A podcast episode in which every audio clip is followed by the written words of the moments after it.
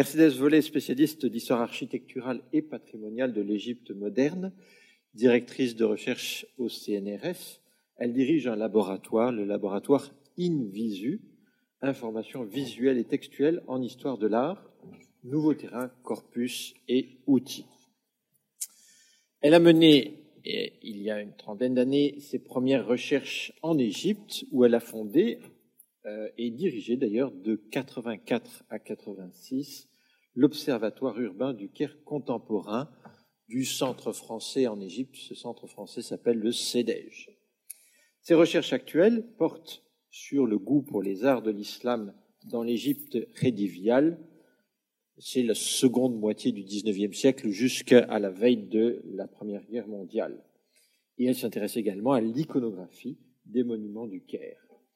Parmi les ouvrages qu'il faut signaler, Fou du Caire, excentrique architecte et amateur d'art en Égypte, 1867-1914, paru dans une maison d'édition sulfureuse, c'est l'Archange Minotaure, puisque l'Archange Minotaure a publié euh, la controverse entre Renan et Avrani. Euh, je ne sais pas si c'est pour ça que vous avez choisi euh, cette maison d'édition. Architecte et architecture de l'Égypte moderne 1820-1950, genèse et essor d'une expertise locale dans une maison parisienne, Maisonneuve et la Rose, et puis le Caire dessiné et photographié au XIXe siècle chez Picard en 2013. Elle nous demande ce soir de présenter à Norma Édition Ahmed Zaki, L'univers à Paris, un lettré égyptien à l'exposition universelle de 1900, ouvrage qui a un lien avec le sujet de ce soir, puisque le titre de sa conférence s'intitule précisément L'univers à Paris, un lettré égyptien à l'exposition universelle de 1900. Nous allons voir donc comment, deux siècles après mm. euh, notre Syrien, un Égyptien découvre un Paris qui a bien changé. Ben, merci euh, beaucoup, euh, de même à l'ISM, de me donner l'occasion d'offrir un peu d'audience à, cet homme dont les dates ont été coupées. Bon, c'est pas grave, 1867-1934. Donc un, érudit euh, égyptien du début euh, du XXe siècle, dont les écrits sur Paris, ou plus exactement sur l'exposition universelle de 1900 à Paris, ont été traduits pour la première fois il y a à peine cinq ans, donc euh, par une collègue, Randa Sabri, qui est professeure de littérature française à l'université du Caire, un texte en fait qu'elle ne connaissait pas euh, et qu'elle a découvert euh, avec euh, énormément de plaisir. Et c'est un texte qui est vraiment... alors la différence de Anna Diab, il n'a pas attendu 54 ans pour publier ses impressions, il s'est rendu l'exposition universelle et euh, il a envoyé en fait euh, des lettres à un journal euh, égyptien et ces lettres ont été réunies en volume un an un an plus tard donc là pour le coup c'est très rapide et donc ce sont des souvenirs encore encore très frais. Mais c'est un texte précieux parce qu'il nous permet de rentrer, par le biais de ses impressions, dans les représentations d'un homme de la Renaissance des lettres arabes du début du XXe siècle, donc de la Narda, et de reconstituer un peu l'imaginaire historique et géographique d'un savant euh, touche à tout, mais qui est quand même euh, quelqu'un euh, d'important, puisqu'il fut notamment un des membres fondateurs de l'Académie de la langue arabe au Caire. Et c'est aussi un récit euh, intéressant et j'ai des jeunes collègues qui l'utilisent aussi parce qu'ils racontent euh, de l'exposition universelle. Parce qu'en fait, sur cette exposition universelle, on a essentiellement des guides, des guides touristiques très formatés ou alors des rapports officiels. Et c'est un des rares récits très personnels, vous allez voir, qu'on a sur l'événement. Et de ce point de vue-là, c'est aussi très très intéressant. Il y aurait encore une autre question qui permet de revenir sur un point d'historiographie. Si j'ai le temps, j'en parlerai euh, à la fin. Euh, à la différence de, Bernard, je ne vais pas vous faire l'œuvre d'abord et la vie ensuite. Je vais vous faire la, vie d'abord et l'œuvre ensuite, parce qu'en fait, dans, toutes les, différentes, euh, comment dire, dans tout ce que Ahmed Zaki a été, vous allez voir que ça colore de manière très forte le texte de ses impressions. Donc, ça me paraissait important euh, de commencer euh, par euh, parler de lui, qui, qui est aussi l'image de ce qu'a dit Bernard de Hanadiab, est aussi quelqu'un qui n'est pas tout à fait non plus là où on l'attend. Et je pense que c'est vraiment intéressant d'avoir ces, ces, voix locales, entre guillemets, parce que ça nous permet d'aller justement au-delà d'un certain nombre de nos poncifs postcoloniaux ou pas postcoloniaux d'ailleurs sur, sur ces personnages, sur leurs impressions, sur ce qu'ils ont écrit. Euh, donc Ahmed Zaki, c'est un pur représentant euh, de ce qu'on appelait l'Effendeya, donc euh, je veux dire et cette Effendeya étant elle-même un pur produit de l'enseignement public moderne en Égypte. Effendi, euh, c'est à la fois, vous savez, un titre et une marque de respect.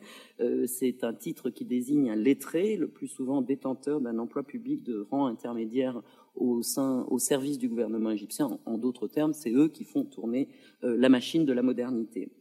C'est aussi euh, familialement un homme de culture et de sang mêlé, si on veut. Euh, Randa Sabri n'était pas du tout contente euh, quand j'ai sorti cette citation de donc maghrébin d'origine, palestinien de culture, égyptien d'enracinement, qui est qui est due à son biographe Ahmed El Guindi, en disant oui, mais ça c'est typiquement la doxa de l'époque nassérienne. Ahmed Zaki, comme tous les Égyptiens, comme beaucoup d'Égyptiens de ce temps-là, c'était des gens qui étaient un peu avaient des origines mêlées. Euh, donc lui, en l'occurrence, son père était marocain de, euh, de lignage chérifien et d'ancrage palestinien, parce que la, famille, dans sa trajectoire migratoire, avant d'arriver à, Rosette, était passée et puis ensuite à Alexandrie, était passée par Jaffa. Donc lui-même est né à Alexandrie en 1867. Les affaires de son père n'ont pas eu l'air de marcher très fort et donc en fait il est élevé par un frère aîné euh, beaucoup plus âgé que lui, euh, qui est aussi euh, qui est un magistrat. Et c'est un enseignant, c'est une éducation, disons, assez austère, hein, et c'est aussi un enseignement très austère, puisque un enseignement mené dans un pensionnaire, donc il est, pensionnaire au Caire, la famille vit à Alexandrie, euh, et c'est là donc où il fait son baccalauréat dans l'enseignement euh, moderne kédivial. Et il poursuit euh, par des études de droit, puis sa, licence en droit lui ouvre un premier emploi au sein de la compagnie du canal de Suez quelques mois, et puis ensuite il devient traducteur au journal officiel du gouvernement égyptien, et ensuite il intègre les, les services de la présidence du Conseil comme interprète euh, et il en devient euh, secrétaire général jusqu'à sa mise à la retraite en 1921 en raison d'une ouïe euh, défaillante. En fait, c'est une mobilité ascendante par les langues. c'est quelqu'un qui a une aisance. On, parlait tout à l'heure de qu'est-ce qu'il parlait. Bah, lui, il avait une aisance linguistique très forte puisque il savait très bien le français. Euh, il savait aussi euh, l'italien et il lisait avec aisance euh, l'espagnol. Je crois que l'anglais, c'était pas tout à fait ça, mais enfin, déjà, ça faisait trois langues avec lesquelles il pouvait s'exprimer, dont il pouvait lire les textes. Euh, je pense que c'est évidemment cette francophonie qui le conduit à être répétiteur arabe des pensionnaires euh, de l'IFAO. Et euh, ces mêmes pensionnaires lui ouvrent un monde, et il le dit dans un petit texte, et c'est assez émouvant parce que le texte est encore dans la bibliothèque de l'IFAO, où il dit que ce sont les pensionnaires de l'IFAO, alors à l'époque ça s'appelait la mission archéologique française, qui lui ont ouvert l'horizon de la communauté des orientalistes. Il a découvert qu'il y avait une société internationale des orientalistes, et c'est comme ça qu'il a été le premier Égyptien, un des premiers Égyptiens à assister à leurs euh, congrès euh, internationaux. Euh, langue toujours, puisque Zaki a fait œuvre de lexicographe, et il avait d'ailleurs été pressenti peu avant sa disparition en 1934 pour présider l'Académie de la langue arabe du Caire qui venait d'être fondée. il a été aussi membre de l'Académie arabe des sciences de Damas. Dans les mots d'un de ses pères, euh, que vous connaissez peut-être, le Syrien euh, Mohamed Ali, euh, Kurd Ali, c'était un orientaliste oriental, et Zaki lui-même se, revendiquait dans ce petit texte que j'ai retrouvé à la bibliothèque de l'IFAO, je cite, comme un zélé collaborateur des orientalistes européens. Ça, il écrit ça en 1892. Ces conventions et ces accointances portent aussi l'empreinte d'une culture ouverte sur un territoire plus vaste que la seule Égypte, ça c'est aussi intéressant. Il est notamment à l'origine de la formation en 1922 de la Société de la Ligue orientale, Gamaï al-Rabita el-Sharkeya, dédiée à promouvoir, euh, je cite, la diffusion de la connaissance de la littérature et de l'art orientaux, ainsi qu'à consolider les liens de la connaissance et de la solidarité entre les nations orientales sans considération de race ou de religion. Et il a joué un rôle très actif dans la vie de cette société jusqu'à ce qu'elle soit dissoute en 1932, ce qui lui vaudra vers la fin de sa vie d'être connu comme le cher de l'arabité, cher el-Orouba. Euh, il, a, il, a, été franc-maçon, mais ça, je dirais que c'est presque anecdotique parce qu'en Égypte, c'était une forme de sociabilité euh, assez euh, convenue. Euh, sur le plan du caractère, euh, un de ses nécrologues livre le portrait d'un homme à l'esprit vif et éclairé, génie incomparable, homme de lettres versé dans l'orientalisme et l'occidentalisme, merveilleusement doué dans les sciences arabes, écrivain de talent, éloquent orateur, cœur généreux aimable et bon, caractère énergique. Alors ce caractère énergique, euh, ça m'a amusé parce que euh, dans un des dans un donc comme il a été à beaucoup de congrès euh, de la société de est-ce que c'est la société ou l'association des orientalistes? Bon les congrès internationaux des orientalistes il y a un de ses collègues allemands qui en 1912 écrit à chaque séance de la section et pas seulement la nôtre Ahmed qui s'arrogeait à peu près la moitié du temps disponible pour discuter dans ses moindres détails chaque découverte, parce qu'il est vrai qu'il savait découvrir des manuscrits de grande valeur à Constantinople. Donc on voit que c'est quelqu'un euh, de relativement extraverti et surtout prompt à se saisir de son droit à la parole. Euh, non seulement il parle beaucoup, mais il écrit encore plus. Sa bibliographie n'a pas été faite euh, encore complètement, mais je dirais un de mes collègues égyptiens qui travaille là-dessus, Amr Riyad, euh, me dit que d'après un recensement récent, il aurait écrit plus de 1000 articles pour euh, des journaux égyptiens, donc ça c'est beaucoup. Et puis il a écrit toutes sortes de choses, c'est vraiment un polygraphe. Il a évidemment, il, a, il a pas mal voyagé en Europe, notamment à l'occasion des congrès internationaux. Il a fait donc le récit de ses voyages, il a fait des notes historiques, des textes programmatiques, des éditions critiques de manuscrits euh, médiévaux et d'innombrables euh, traductions. Euh, l'un de ses premiers ouvrages s'appelle Safar ila al-Mutamar et euh, je suis euh, très heureuse euh, de savoir que Randa Sabri a fini de le traduire. Elle a décidé de l'intituler Le départ pour le congrès. Et il paraît que c'est encore mieux que l'univers à Paris, que c'est encore plus intéressant et que ça fourmille de toutes sortes de choses très importantes pour sa formation intellectuelle et son, son, oui, son itinéraire intellectuel. Et en particulier, ça, ça parle beaucoup de l'Espagne musulmane parce que bon pour lui c'est tout le mythe euh, d'El-Andalus, euh, mais pas comme, comme, comme quelque chose de passé, plutôt comme, comme une actualité de quelque chose à faire advenir dans, dans, le, dans le futur. donc voilà, mais on lui doit aussi, alors là, oui, euh, les Arabes ont-ils connu la maladie du sommeil euh, On lui doit des traités euh, sur les signes de la ponctuation, des recherches philologiques, le récit d'une expérience en automobile, le Caire Alexandrie en automobile, parce qu'il était aussi membre de l'Automobile Club d'Égypte, un club qui avait été formé en 1906.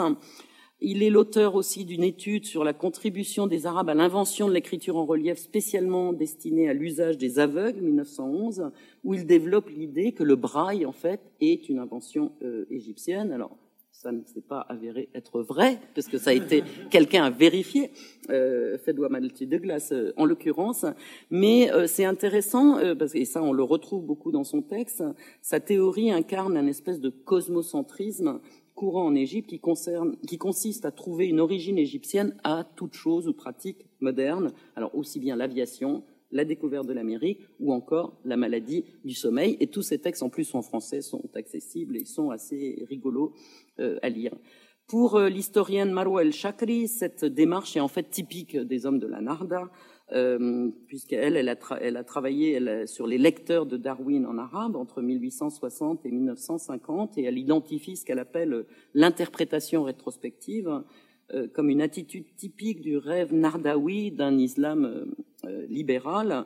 Et Mohamed Abdou et d'autres considéraient qu'un islam réformé serait un meilleur ami de la science que le christianisme, petit petit pic au passage, et partant de n'importe quelle vérité scientifique, ils étaient en mesure d'y trouver une allusion même voilée à l'islam.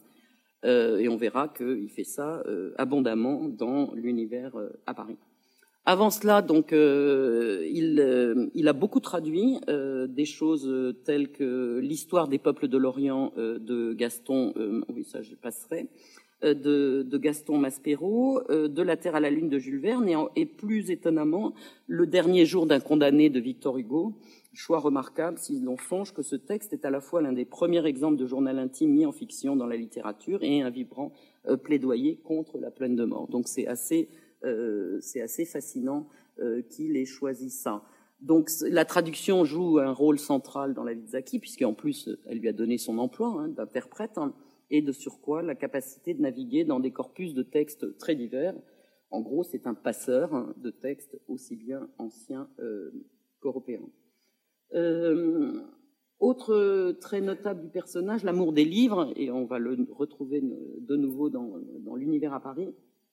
C'est un bibliophile hein, qui aurait été, d'après son biographe, euh, très précocement euh, bibliophile, puisque dès 16 ans, il emprunte de l'argent à son frère aîné pour acheter des livres, et il en vient à acheter des bibliothèques entières. Puis ensuite, ses recherches le mènent à Istanbul, hein, euh, où là, il visite d'énormément de bibliothèques fondées en WACF, dont il déplore d'ailleurs au passage le désordre des rayonnages, le catalogage erratique et le gardiennage inefficient, puisqu'il a remarqué que leur marque d'appartenance se retrouve sur bien des manuscrits conservés dans les bibliothèques parisiennes. Il a été vérifié. Euh, une autorisation exceptionnelle lui permet pénétrer euh, à Topkapi et d'y passer quatre mois à photographier des manuscrits arabes dont il entreprend de publier des facsimilés. Donc c'est, voilà, c'est vraiment quelqu'un qui est euh, dédié au livre. En 1911, et ça aussi c'est assez remarquable, il obtient un permis spécial pour loger sa collection de livres et de manuscrits dans une salle de la Bibliothèque nationale du Caire et de la rendre ainsi accessible au public. Donc lui-même, une fois son travail terminé, va passer euh, son après-midi et sa soirée euh, dans cette salle qui lui est son cabinet euh, de travail en fait, mais la salle est ouverte de 4 heures à minuit à, au public. Après, parce qu'il ne devait pas être d'un caractère très facile, je crois qu'il se fâche avec la hiérarchie de la bibliothèque, donc il n'est pas content, il décide de fonder sa bibliothèque en WACF au profit du ministère euh, du même nom, euh, et de l'installer, et ça c'est intéressant, dans l'un des monuments euh, historiques du Caire, le Mozo del, del. Donc ça veut dire qu'il met à disposition des habitants de ce quartier une énorme bibliothèque qui a déjà à l'époque 12 000 volumes et 800 manuscrits précieux. Et il me semble me rappeler que Naguim Mahfouz, dans un de ses livres, raconte qu'en fait c'est au mausolée del Khouri qu'il a lu à la recherche du temps perdu. Donc est-ce que les dates collent Je ne sais pas, il faudrait vérifier. mais en tout cas, voilà. Euh, cela étant, euh, il est de nouveau pas content de comment le ministère des WAC s'occupe mal euh, de sa bibliothèque, notamment parce qu'en décembre 1925, il y a de fortes pluies. En fait, le mausolée de El n'a pas de coupole, donc les livres sont à l'air libre, mais le gardien s'arrange quand même pour qu'il souffre pas trop. Mais en tout cas, le, Zaki n'est pas content et finalement à son décès en 1934, euh, sa, bibliothèque, euh, qu'on appelait El Khizana El Zakeya, dont le, le, trésor zakien, la bibliothèque zakienne, euh, retourne en fait à Dar Kutub, où elle est toujours aujourd'hui en tant que telle, comme une dans une salle, en tant qu'ensemble complet. J'en arrive donc à El Dunia fi Paris. Euh, c'est lui, le titre est de lui parce qu'il y a des gens qui m'ont dit mais El Dunia fi Paris, ça se traduit pas du tout comme ça. Je dis ah ben ça je sais pas, mais en tout cas lui a décidé de la et c'est vrai que ça marche avec euh, l'univers euh, à Paris. En tout cas c'est lui qui a choisi de titrer comme ça ses impressions de l'exposition. Il passe trois mois à Paris à ce moment-là parce qu'en fait il vient soigner cette surdité justement qui fait que il va finir par ne plus pouvoir, euh, enfin demander une retraite anticipée. C'est compliqué d'être interprète quand on est sourd. Euh, et euh, donc il profite de ce temps à Paris pour visiter l'exposition à de multiples reprises et en rendre compte à ses lecteurs égyptiens. Le ton, alors c'est, je retrouve un peu ce que disait Bernard à propos de Hannah Diab. le ton est très sincère et très enjoué il s'amuse. Euh, enfin, c'est assez rigolo euh, la manière dont il y a, pas mal d'humour dans la manière dont euh, il raconte ce qu'il voit, même s'il y a des fois il est très agacé, il le dit aussi. Mais il y a cette espèce de, sincérité qui en fait un texte très vivant et, qui enveloppe effectivement le lecteur dans un espèce d'espace de, familiarité et de connivence.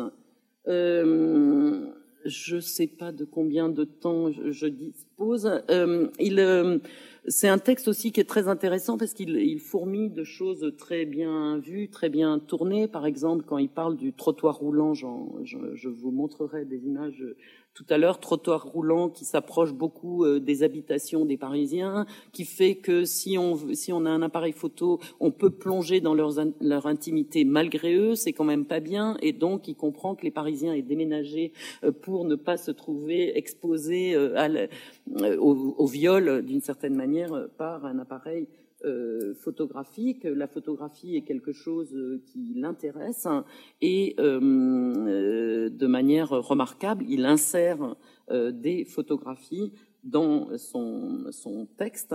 Donc, euh, on a retrouvé, euh, on a fait tout un travail iconographique pour l'univers à Paris, d'essayer de retrouver des images des choses dont il parlait, soit des choses qu'il avait illustrées ou des choses dont il parlait pour que le lecteur, qui n'a plus l'exposition euh, sous les yeux, puisse voir de quoi il s'agit.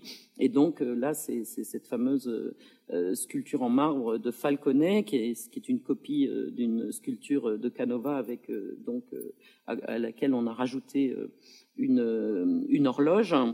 Et donc, il, donc il y a de la nudité, euh, il y a des dames, euh, et, euh, mais celui ce qui l'intéresse là, c'est le comte de Camando, personnalité en vue parmi les Israélites fortunés de Paris, et qui refusa de la vendre alors qu'on lui en proposait un million et demi de francs. Donc ça, c'est quand même quelque chose d'incroyable, l'amour de l'art qu'on peut remarquer chez de grands Parisiens. Donc il y a, ce qu'on trouve dans son texte aussi, euh, c'est une capacité à forger un, regard propre. Donc on n'est pas dans le guide touristique euh, lambda euh, de l'exposition, on n'est pas non plus dans le rapport officiel. il va à son affaire et il, montre, ce qui lui paraît intéressant, toujours avec des remarques propres. Euh, et en même temps euh, qui ramène souvent à l'Égypte. Il y a vraiment effectivement ce, ou, au monde arabe. Il y a vraiment ce, ce, ce cosmocentrisme et à la, en post-phase de l'univers à Paris, il écrit d'ailleurs dans chaque, chaque ligne que j'ai tracée, dans chaque pensée que m'a inspirée ma fantaisie, ma vision a été égyptienne, arabe et orientale. À propos du Grand Palais, donc, euh, par exemple, voilà, ça, le fait penser à ces ambassadeurs venus saluer les rois d'Orient et les califes de l'islam. Bon, je ne sais pas si euh, le, passant d'aujourd'hui euh, pense à ça, mais voilà, c'est intéressant. Comment pourrait-on s'engouffrer dans ce superbe palais sans consacrer quelques instants à la contemplation de ces admirables particularités? Euh, le petit, ah oui, le, grand escalier euh, du Grand Palais euh, aussi, une notation tout à fait particulière. Le visiteur a ainsi l'impression, en montant, d'être un oiseau dans une volière, style absolument novateur dans l'installation des escaliers. Au Petit Palais, ce qui le, ce qui le fascine, c'est le montage financier. D'une certaine manière, c'est un palais qui a coûté cher, mais comme il demeurera la ville de Paris, la propriété de la ville de Paris, autrement dit de son conseil municipal, qui en fera un de ses musées, selon en contrepartie de sa participation avec le gouvernement aux frais de l'exposition et des 20 millions payés sur sa caisse. Donc voilà, quand même, quelle ingéniosité. Il s'attarde évidemment euh, longuement sur le pavillon égyptien, son inauguration, son architecture, les décors intérieurs, les spectacles euh, qu'on y propose. Euh, le ton euh, n'est euh, cependant rien de n'a rien de complaisant. Il regrette le passéisme de l'édifice hein, qui représente un temple dans lequel est enchâssée la, la, copie d'une fontaine ottomane, fontaine que vous devriez tous bien connaître parce que elle figure dans un des Tintins. Je crois que c'est le cigare des pharaons. Hergé, Hergé la localise à Saïd, mais c'est pas grave, on lui en voudra pas. Euh, donc cette euh, fontaine ottomane et un mausolée euh, mamelouk. Et, euh, Zaki ajoute, ce qui est tout à fait désolant, c'est que rien de cela ne représente la situation de l'Égypte, ni le degré de progrès qu'elle connaît actuellement. Rien ne renseigne le visiteur sur le dynamisme du commerce, de l'industrie, des sciences et des lettres. C'est pourquoi ce qui est exposé là mérite à peine d'être mentionné. Il en fait quand même pas mal de pages.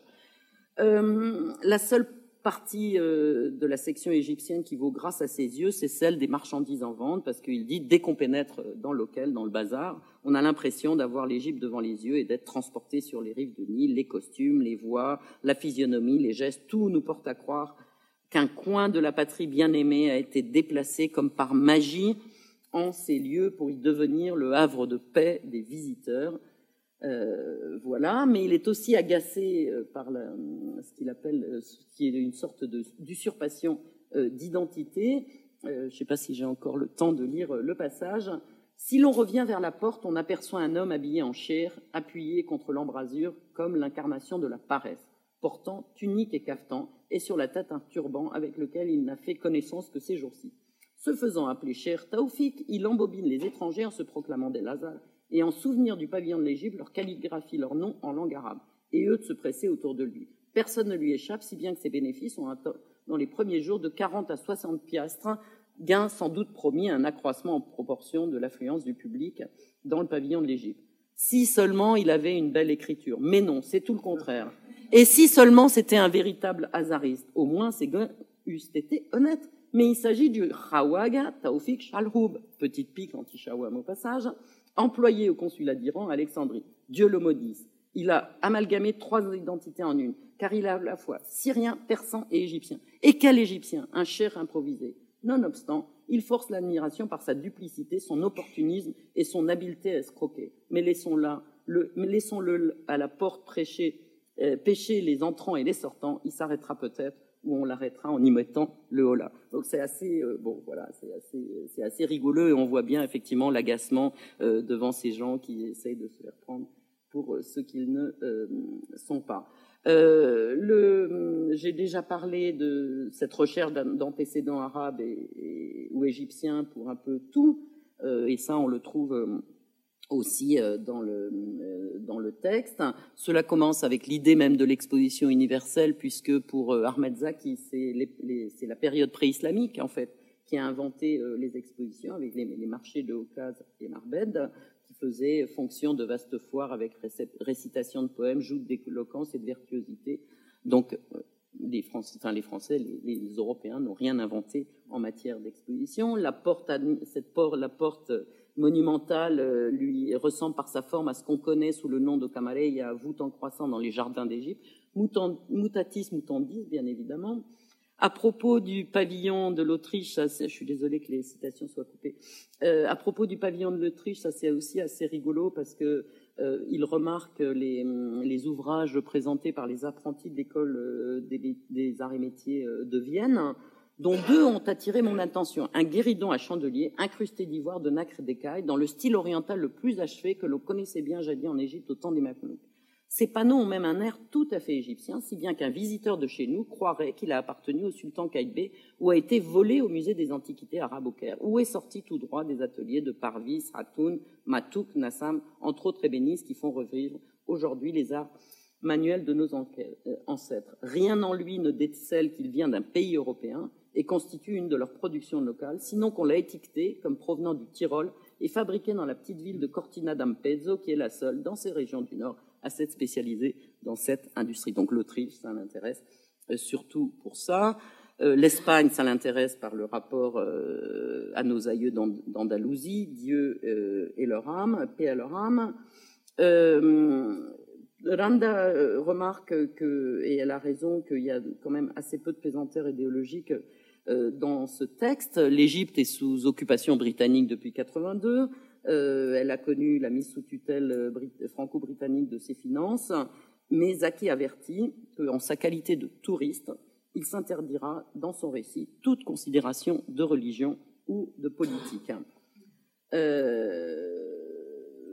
voilà, et, il préfère, dit-il, donner préférence à ses enthousiasmes ces déceptions, même si elles sont cuisantes, il n'en fera pas euh, mention. Donc, euh, il parle abondamment des illuminations euh, nocturnes, avec pas mal de poésie. Il parle aussi de la, charpente de fer illuminée, elle aussi, de la tour Eiffel. Et puis, encore, les illuminations nocturnes, ça, ça occupe une part importante dans le récit.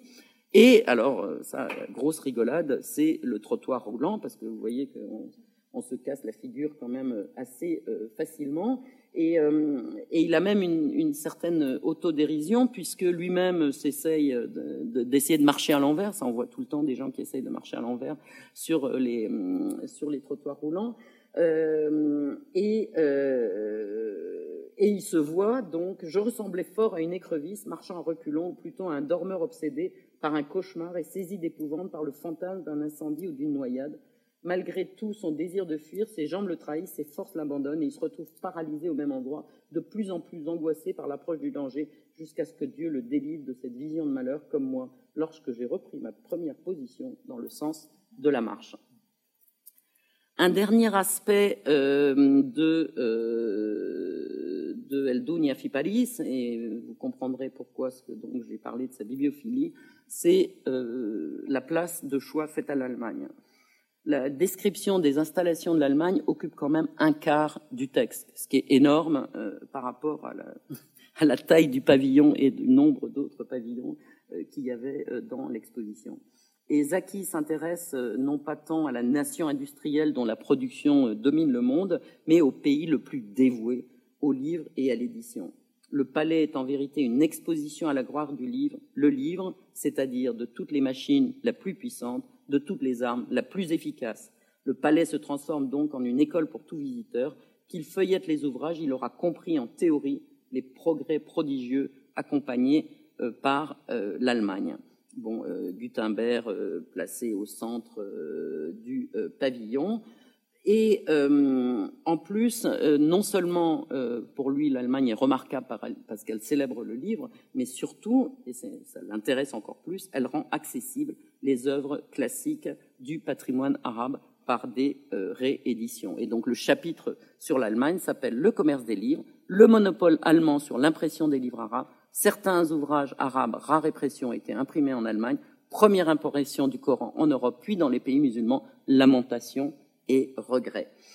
Euh, et euh, donc, on a demandé à une collègue allemande, donc parce qu'il y a un certain nombre de, textes introductifs euh, pour mettre un, peu effectivement le, texte de, Zaki en contexte, on a demandé à une collègue allemande de, commenter justement cette, importance et son, texte est absolument euh, remarquable. Et elle remarque d'une part que que les orientalistes allemands se seraient jamais doutés que, le, que, leur effort pour effectivement contribuer à l'éveil de l'Allemagne par toutes ces rééditions pouvait avoir été remarqué et célébré euh, de euh, cette manière-là, mais elle s'est aussi demandé au fond quelle fonction euh, a ces, ont ces louanges pour un Armedza qui est la, réponse ne fait pas beaucoup de doute. Hein. c'est pour fustiger. Alors je ne sais pas s'il faut dire le décalage, le retard, l'arriération égyptienne, mais en tout cas il est très clairement critique.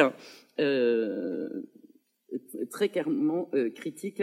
Euh, donc je ne vous lirai pas euh, le passage, mais peut-être juste une petite. Mon Dieu, quel chagrin j'éprouve en comparant la beauté de leur publication à ce qui se fait chez nous. Et il y a tout un, passage où il compare euh, la pauvreté des éditions euh, de l'imprimerie de Boulac, des éditions euh, de, réédition de textes anciens, et, au contraire le remarquable travail que fait que fait, il donne la liste, que fait l'Allemagne, il donne la liste d'ailleurs de, tout, de tous les, les manuscrits exposés.